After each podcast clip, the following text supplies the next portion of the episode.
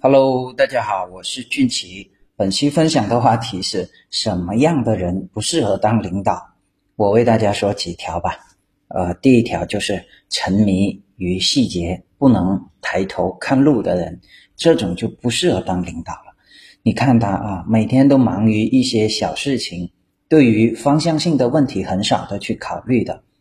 之前呢，公司有一段时间大家都很忙，但是业绩却是。没那么让人满意的。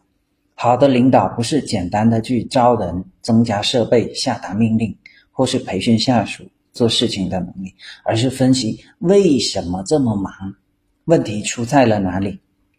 例如，产品线太长了，是产品他就做，客户有需求就定制开发，而忽略了企业本身的一个定位，对客户也没有进行一个分类，哪些客户和企业的目标是比较匹配的。这些客户的实力如何，忠诚度如何，潜力如何，是否愿意和企业共谋发展等等，如此在决定产品线销量高的、利润高的、重复购买率高的，砍掉一些非重点的产品。这其实就是公司在战略上出现了问题，是方向性的一个问题。第二个点就是不懂得激励，有些公司员工的工作效率很低下呀，员工抱怨很大，提升不了这个士气。公司里边充满了各种负能量，员工抱怨经理，经理也抱怨员工，员工抱怨公司，则公司责怪员工不出力，然后呢，公司采取了一系一系列的措施，比如说提高公司的一个福利待遇，加大了一个惩罚的力度。控制员工的行为，或者是把所有员工拉出去做一个团队的一个拓展，希望能提高团队的一个协作能力，或者是时不时的就把员工去旅游啊，以图获得员工的感激之心。但所有的这些管理措施啊，花了不少钱不说，收效甚微，甚至还招致员工的一个抵触。为什么呢？这是因为领导不会激励。呃，米歇尔拉伯福。在他的书里边说到，呃，一个简单的管理规则就是，你想要什么就奖励什么。公司在奖励员工时候最常见的十大错误就是：第一点，需要有更好的结果，但是他却去奖励那些似乎最忙、工作时间最长的人；第二个点就是要求工作的品质，但却设下不合理的完工期限。第三点就是希望对问题有一个呃根本性的一个办法，但却去奖赏一些治疗表面的一些方法。第四个点就是只要员工对公司的忠诚，而不是提供工作保障，并付最高的薪水给新入职和那些威胁要离职的员工。第五个点就是需要把事情简单化，但是却是奖励那些把事情弄得复杂。做得很复杂的人，第六个点就是要求和谐的工作环境，但是又要奖励那些抱怨而且光说不练的人。第七个点就是需要有创造性的人，却去责罚那些敢于特立独行的人。第八个点，光说要节约，但是呢，却以最大的一个预算增幅来奖励那些，呃，将他们所有资源消耗的精光的一些职员。第九个点就是，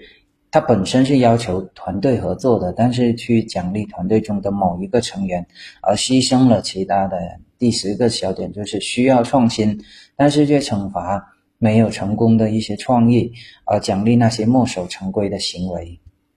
另外，第三大部分也说明了，不合格的领导都是和下属争抢这个功劳的，甩锅给下属的。说白了，就是没有担当。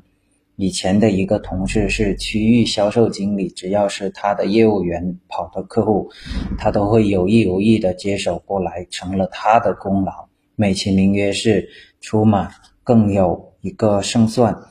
但算业绩的时候却归功于自己，结果他下面的兵一个个全都走光了。如果出现问题，则是下属的问题，跟他无关。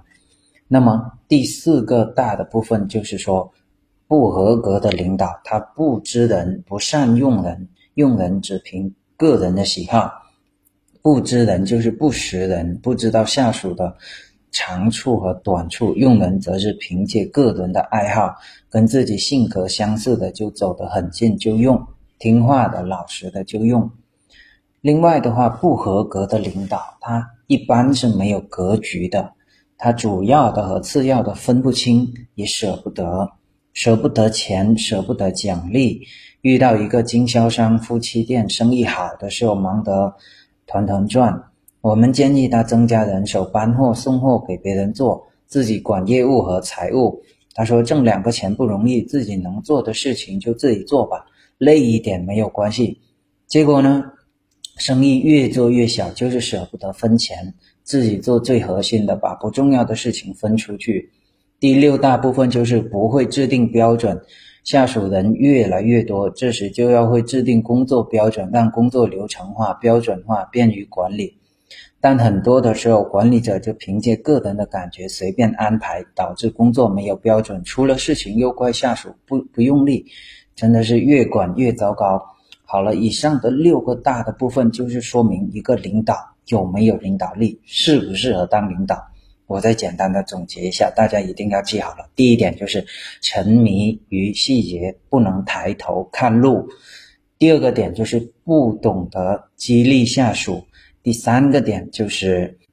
和下属争抢功劳，出错了就甩锅给下属；第四个点就是不知人。不善用人，用人只凭借个人的一个喜好。第五个点就是没有格局，主要的和次要的分不清楚，舍不得。第六个点就是不会制定标准，那么他的工作就会越来越的复杂，不能反映出他的一个领导水平。好了，以上就是给大家分析的一个人是否当领导，是否有条件，是否符合，是否合适的六个方面。如果大家对呃这方面感兴趣，对这个职场工作以及社交表达感兴趣的，可以微信搜索关注我的公众号“说话细节”，里边就有很多这方面的干货了。我原本是打算呃二零二一年就是更新一千条社交话术，一千条社交经验，希望对呃想要的朋友有帮助。好了，感谢大家的收听，我们下一期再见。